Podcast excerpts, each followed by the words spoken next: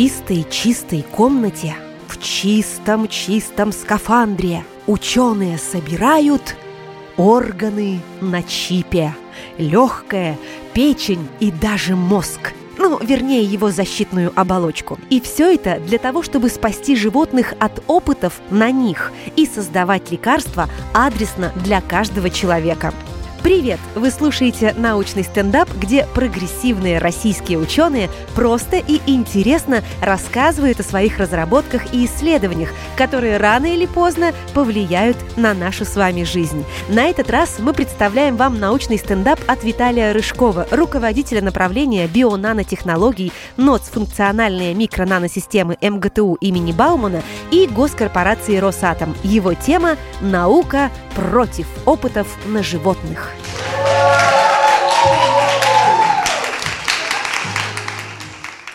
Всем привет, меня зовут Виталий Рожков, я занимаюсь бионанотехнологиями в Бауманке, и мой путь в науку был очень просто понятен с самого начала. Я был очень любознательным ребенком, э, мне было интересно все изучать самостоятельно, и в школе эта тяга к неизведанному только усилилась. Я стремился все потрогать, значит, изучить. И э, помните вот эти замечательные методические материалы на стенах, вот эти плакаты техники безопасности? Классная вещь. Э, благодаря Э, классным этим методическим материалом и природной любознательностью между мной и наукой пробежала искра.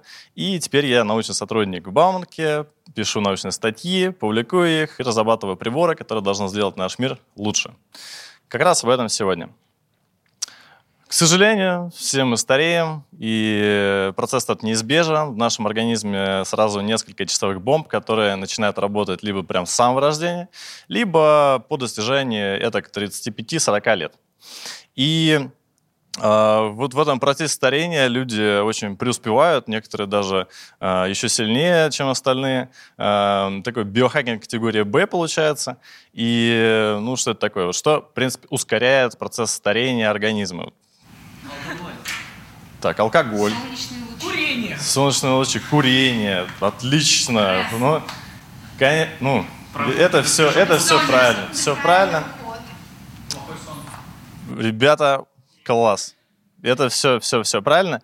А, Но вообще-то люди хотели бы как-то отсрочить момент появления тележек в прихожей. И, ну, это естественно, хотят жить дольше, быть красивыми. А, И вот э, снова вопрос, как можно этого достичь? Заниматься спортом. Правильно? Отлично. Сидеть на диете, как Павел Дуров. Создать телеграм. Все как мама, да, завещала. А, Значит, э, это все, что входит у нас вот э, ЗОЖ, да, вот эти вот э, тренируйся, исключи алкоголь, курение, вот этот вот э, алкогольно-табачный целебат соблюдай. Но, как показывает практика, э, этот путь далеко не для всех. Э, И поэтому второй путь – это фарма, фармацевтика, включая все э, витамины, минералы, БАДы, лекарства. Э, И сейчас даже разрабатываются генные терапии, которые позволяют вообще просто на генетическом уровне отключить некоторые из этих часовых бомб, которые бы позволили нашему организму не стареть дольше. Это очень крутая штука, и, э, к сожалению, она такая футуристичная. Пока что ее не существует. На данный момент самый эффективный метод продления жизни – это лекарство. Ну, просто вы задумались, что такое лекарство. Это же просто невероятно какой-то, ну, сложный механизм, да, который должен встроиться в наш, э, э, в наш организм, да, и заставить некоторые химические реакции идти по другому пути. То есть у нас в организме, да, там сотни химических реакций, они цепные, продукты одной реакции являются исходными э, компонентами для другой. И вот мы глотаем какие-то непонятные для организма субстанции и рассчитываем, что вот произойдет магия, как-то это сработает, нам это поможет. Какая-то фантастика. Тем не менее, это работает. И процесс э, подбирания нового лекарства, разработки вот нового препарата э, выглядит приблизительно таким образом. Сначала создается большое количество потенциальных препаратов, которые будут лечить болезнь. И э, затем они начинают постепенно таять, таять, таять. В итоге мы на выходе получаем конверсию в 1-2 препарата на полке в аптеке. Это очень мало, потому что отсеивается это все на этапах доклинических испытаний, когда как раз используются животные, И э, здесь э, большая проблема, потому что организм животных, как-то ни странно, отличается от организма человека. Секрет, никому нельзя говорить. Э, и э, в итоге те, те лекарства, которые э, показали эффективность на доклинических испытаниях, э, оказываются неэффективными на э, стадии клинических исследований. В итоге там проходит менее 20% всего лишь. И только после того, как мы тестировали на маленькой группе добровольцев, да, сначала 10, 100, 1000, это все может продаваться в открытом рынке, и мы можем это попробовать. А, чего же нам стоит такой метод научного тыка? Это 100 миллионов животных в год. Шокирующая цифра. И на одно лекарство приходится тратить от 2 до 3 миллиардов долларов. Вдумайтесь, все платить тем, кто заболеет. А, и э, вот вопрос. Можно ли сделать эти испытания более эффективными, точными, надежными, этичными? Э, ответ – можно. С вами был, был Виталий Рыжков. Вы отличная публика. До новых встреч. Всегда хотел их сделать на конференциях, но представился случай. Спасибо. Комсомольской правде. Так, а, в общем, да, здесь нам поможет микрофлюидика. Что это такое? Это раздел науки и техники, который занимается тем, что управляет микро, то есть очень маленькими объемами жидкости, по-английски fluids. И э, представьте, что вам нужно, например, с одной каплей пробы сделать какие-то манипуляции. Например, смешать их с э, еще половиночкой капли пробы, да, то есть одна капля это приблизительно 50 микролитров. Вот вы берете еще там 20, хотите это смешать, потом э, посмотреть на продукты реакции, и все это вот, э, конечно, у вас застрянет на стенке пробирки, и ничего не получится. То есть нужен какой-то новый инструмент, и этот инструмент, пожалуйста, как раз микрофлюидика есть. Вот здесь на слайде вы можете видеть э, два примера микрофлюидных чипов. Это такие компактные девайсы, в которых находятся каналы для жидкости. Ширина вот такого канала, как э, волос человека, там 50-100 э, микрон. И в таких каналах можно управлять жидкостью, смешивать ее, делать какую-то э, сепарацию, то есть разделять по компонентам пробу. В общем, целая тьма разных операций, которые можно делать, уже их делают и э, строят целые приборы, которые превосходят текущие стандартные приборы по своей чувствительности и по там, другим характеристикам. Где же это можно применять? Ну, естественно, очень широко. Э, во-первых, это анализ э, жидкости. Да? Вот, например, нужно вам посмотреть, э, не заражена ли вода в озере. Хотите искупаться. Микрофлюидика. Хотите новый метод добычи нефти протестировать? Пожалуйста, микрофлюидика. Хотите понять, не будет ли у вас аллергии на этот духовитый том-ям? Э, пожалуйста, что это? Микрофлюидика. Э, ну, а фармацевтики, медицинской биологии вообще огромное количество применений, начиная от анализов нам на диспансеризацию и э, продолжая носимыми системами для диабетиков, которые могут э, в режиме реального времени мониторить уровень сахара, и в другой такой системе происходит связь по беспроводным системам. А, и в итоге мы можем сразу получать инъекцию инсулина в нужные моменты. Это очень удобно. И то, что нас сегодня интересует особенно сильно, это система организма на чипе. Это такой микрофлюидный чип, в котором находится сразу несколько э, частей, в которых населены живые клетки человека, ну либо животного. Суть в том, что это живые клетки, которые имитируют каждый свой орган э, организма. И в итоге нам не нужно сделать так, чтобы этот э, организм, там, его вводить в детский сад, потом сдавать с ним ЕГЭ. Этот организм не обладает никаким сознанием. Э, это просто клеточная культура, которая воспроизводит какую-то самую э, принципиальную деталь, структуру в каждом органе, которая позволяет сымитировать в, целик... в целом организме всего лишь две вещи. Это фармакокинетика и второе непонятное слово пока что фармакодинамика. Если просто это то, как лекарство усваивается организмом и какие метаморфозы с ним дальше происходят. Задача, чтобы вот эти два э, фактора, они очень были похожи на те, которые в реальном организме происходят с лекарством. Как это работает? Да, вот, допустим, захотели мы сымитировать легкие. у нас есть легкие, мы, их, мы ими дышим, тоже никому нельзя говорить. И э, в итоге, то есть какая механика там? Мы э, вдыхаем, происходит растяжение э, специальных структур, называются они альвеолярные мешочки.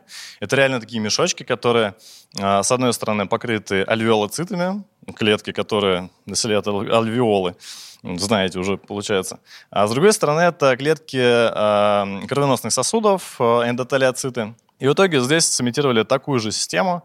То есть взяли мембрану, а, с одной стороны ее населили первым типом клеток, с другой вторым типом клеток.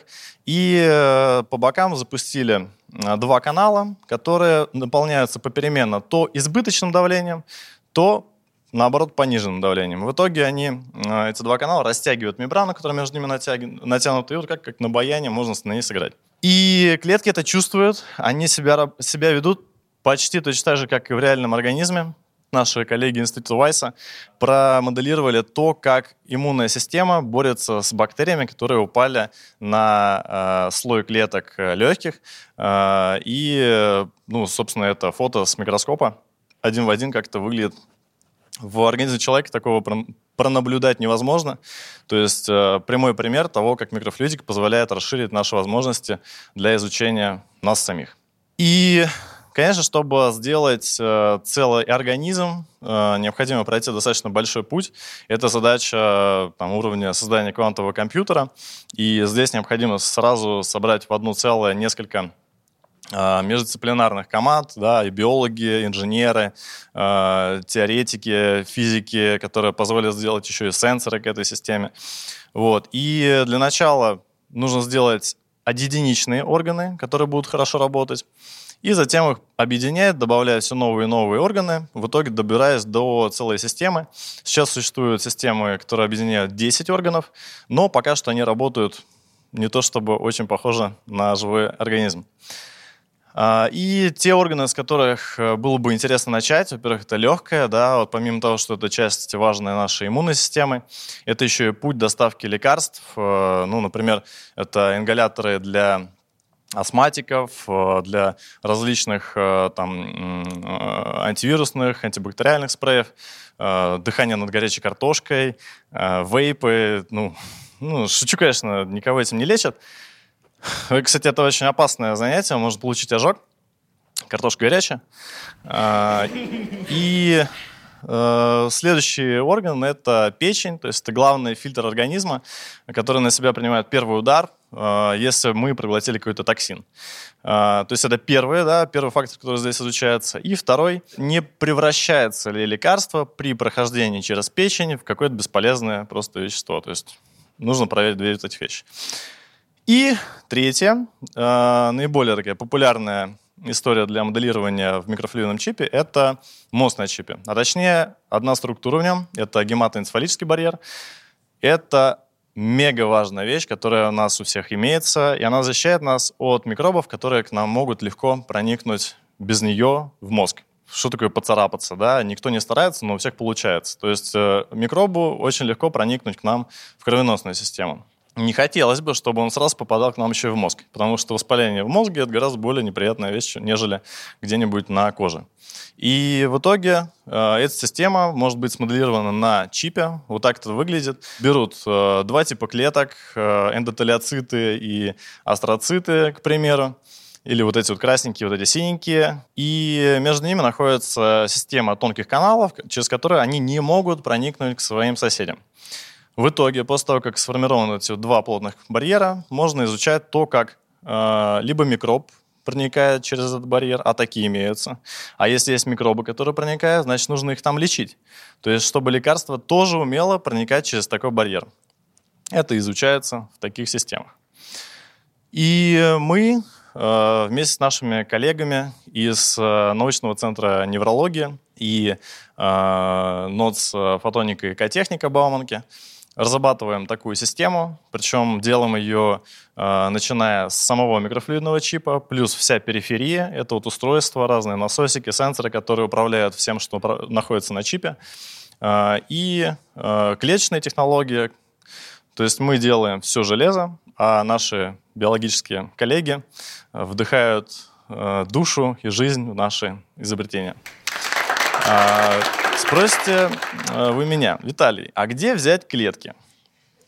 Отличный вопрос.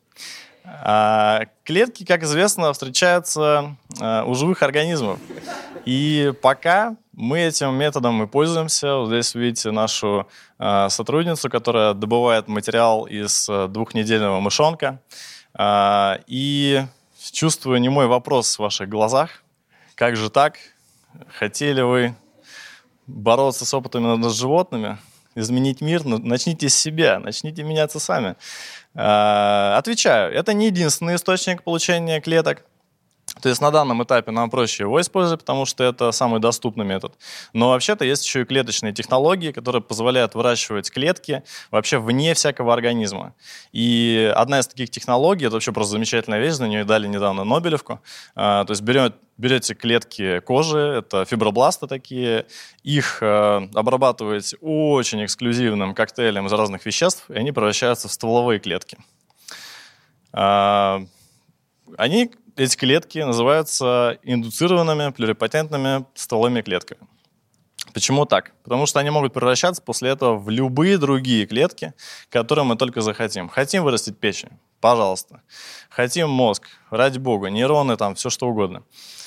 В итоге, таким образом, мы сможем уйти от э, опытов над животными, и такие технологии в ближайшем будущем должны появиться на Бауманском факультете биомедицинской техники, э, чего мы очень сильно ждем.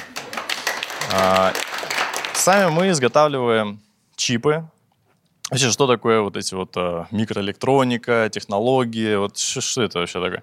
У нас у каждого есть смартфоны. В нем, в каждом смартфоне целая вселенная микросхем. Вот в микросхеме, э, чтобы она работала нормально, существует очень большое количество элементов, которые там просто понапиханы очень плотно, и размеры таких элементов достигают от десятков микрон и того меньше, там, до нескольких десятков нанометров. Но чтобы такие маленькие структуры производить, необходимо э, ну, иметь соответствующее оборудование да, и соответствующие условия, очень чистые. Если обычная пылинка, да, вот, допустим, май, идет э, цветение, вот пыльца размер имеет там, э, ну, несколько десятков микрон. То есть если такая пылинка упадет на э, прибор, то она просто его испортит моментально. Как это решается? Очень изящно. Берется вот все производственное помещение. Это обычно как целый этаж. Ну, вот у нас это целых 600 квадратных метров. Это вот приблизительно как вот, ну, вот все это помещение, плюс еще несколько таких туда. А, и помещается в герметичное пространство. То есть весь воздух, который туда проходит, протекает через несколько ступеней фильтрации, и в итоге он полностью очищается от пыли все люди, которые туда заходят, вот увидите, что здесь э, в каких-то в халатах, в масках, что это такое. Это не мы себя защищаем. Это мы защищаем от себя, э, установки и вот эту ультрачистую среду, э, чтобы не испортить наши приборы. Одна из наших больших задач — это создание системы базовых элементов для микрофлюидная лаборатория на чипе, которая была бы универсальной, могла бы решать э, целый спектр задач, начиная э, от аналитики жидких сред до выращивания живых культур, и все это на, в принципе, одних и тех же самых элементах. И мы, в принципе, в этом преуспеваем. Приглашаю вас насладиться эстетикой нашей работы, того, что мы видим каждый день. Это микрофлюидный чип, который мы сделали Э, в нашем центре. Здесь э, размер каналов э, приблизительно сотни микрон и напыленные элементы в районе 10 микрон. Для справки, клетка крови человека имеет приблизительно такой же размер. Один из базовых элементов, который мы разрабатываем, это микрофлюидный сенсор потока, который позволяет измерять очень маленькие потоки. Про это изобретение, про эту технологию вышла статья в титульном журнале по нашей тематике «Lab на чип». И, вот, в принципе, что такое измерять маленькие потоки, зачем это нужно? Представьте, что вы держите трубочку, и э, в, ней, в ней этой, этой трубочке идет поток 2 микролитра в минуту. Вот чтобы сформировалась одна капля, вам нужно ждать полчаса. И вот такие маленькие потоки мы научились измерять, и, в принципе, казалось бы, где можно столкнуться с такими маленькими потоками? Но тем не я уверен, что все вы с такими потоками сталкивались в своей жизни. когда вас кусали комары. Применение такой системы явно не чтобы ставить комаров на счетчик, сколько они ваши кровушки попили, а чтобы дозировать на чипе в нужном э, соотношении э, реагенты. Представьте себе, что вам нужно дозировать соотношение 1 к 10, э, пробу и какой-то реагент. Ошиблись, дозировали там соотношение 2 к 10. В итоге ошиблись два раза в результате анализа.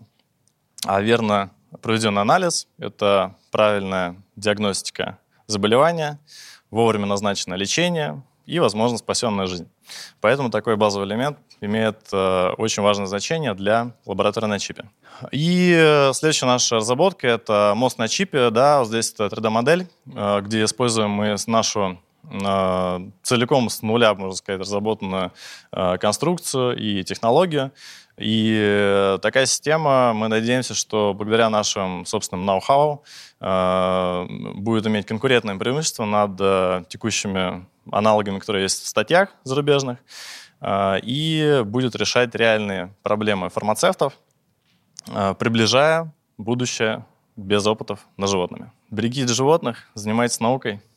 Спасибо.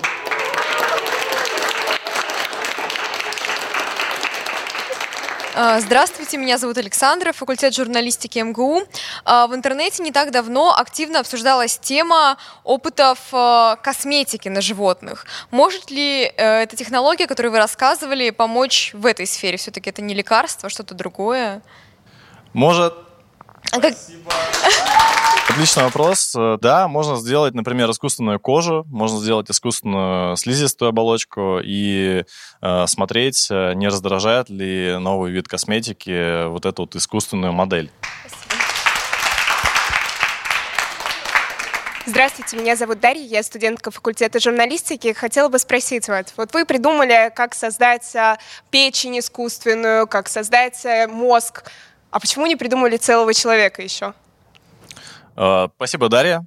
Э, в принципе, это такая тенденция есть. И вы мне невероятно льстите тем, что это я придумал единолично эти все замечательные концепции. Вот. Э, ну, как бы текущий уровень развития науки позволяет сделать единичные органы, и более того, даже не единичные, целиком органы вместе со всякими там, сосудами, да, клетками разных э, видов, которые в этом органе находятся. А только какие-то примитивные достаточно структуры, тем не менее, которые позволяют получить э, простой ответ на простой вопрос. Э, в дальнейшем с развитием технологии 3D-печати клетками эти технологии позволят печатать из различных э, видов тканей целые органы, и можно будет, например, говорить о э, искусственных органах, которые предназначены для уже трансплантации. И это вообще уже как э, ну, очень большая и очень интересная, но другая история. То есть по факту еще не создаются целые органы? А, по факту попытки такие есть выращивают, например, мозг размером с э, рисовое зернышко. И, ну, как можно понять, такой мозг э, мало что понимает. И основная сложность заключается в том, что когда э, мы, например, с помощью клеточных вот этих технологий, допустим, даже превращаем стволовые клетки в итоговые клетки там нейроны, да, клетки мозга, мы не можем сказать, что вот, например, вот вот эта вот область, да, размером с рисовое зернышко, она будет, значит, э, нейронами. А вот э, соседняя рядом с ней будет э, другим видом клеток, которые будут соответствовать капилляру. А рядом будет еще такая же область с нейронами. То есть проблема в том, что мы можем сделать вот это вот маленькие такие органоиды, но при этом, если мы их будем увеличивать еще, они просто не будут получать из окружающей среды достаточного питания, достаточного там, кислорода, то есть клетки же тоже должны дышать. И просто те, которые будут в самом центре, они задохнутся. И проблема заключается в том, чтобы сделать разнородные ткани, которые бы питались э, э, нужными веществами, от них бы отходили продукты метаболизма. Э, и это именно то, что должно быть в реальном органе. А текущий уровень развития вот, клеточных технологий не позволяет сделать э, такие вот разнородные ткани. Хорошо, я поняла, спасибо. Здравствуйте, меня зовут Юлия, я выпускница радиолаборатории «Комсомольской правды». Скажите, что пока не получится протестировать с помощью данного чипа и по какой причине? Раковые клетки, в принципе, можно на чипе вырастить и пытаться ну, вылечить этот рак на чипе. А, сделать какое-то аутоиммунные заболевания на чипе было бы интересно. То есть еще, в принципе, моделирование иммунной системы — это очень сложная история. То есть мы, то есть, в принципе, в иммунной реакции организма участвует очень большое количество органов, и чтобы смоделировать ее очень э, точно, необходимо их все иметь в наличии. И э, аутоиммунные процессы, они э, можно, их можно описать таким образом, что организм начинает принимать э, свои то есть, части себя как нечто чужеродное и атаковать эти части. Но вот э, такую систему, м- мне кажется, что достаточно тяжело было бы сделать.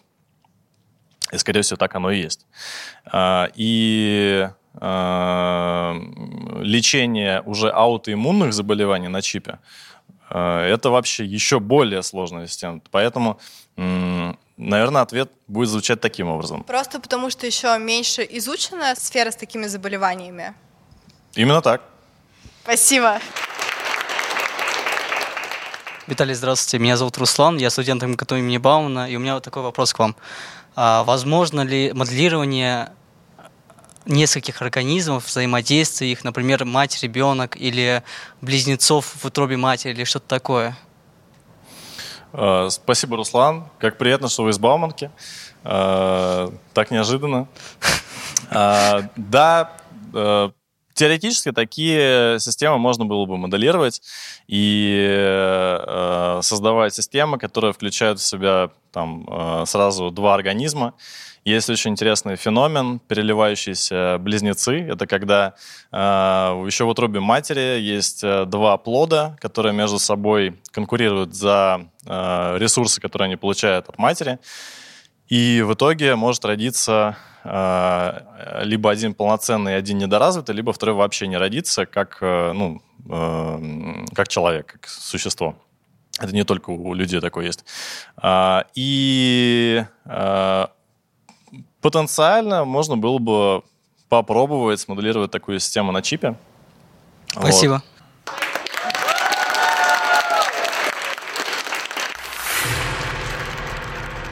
Проект реализует медиагруппа «Комсомольская правда» при поддержке Института развития интернета. Мы благодарим за содействие в создании проекта МГТУ имени Баумана и госкорпорацию «Росатом». Смотрите видеоверсию научного стендапа на канале YouTube и Рутуб «Комсомольской правды», слушайте подкаст на сайте «Радио Комсомольская правда», в Яндекс Музыке, на Apple и Google подкастах, на площадках Player FM и ВКонтакте. Ловите нас на Одноклассниках, в Яндекс Дзене и и на других ресурсах. Подпишитесь на обновления и ждите новых выпусков. Научный стендап. Проект реализуется при поддержке Института развития интернета.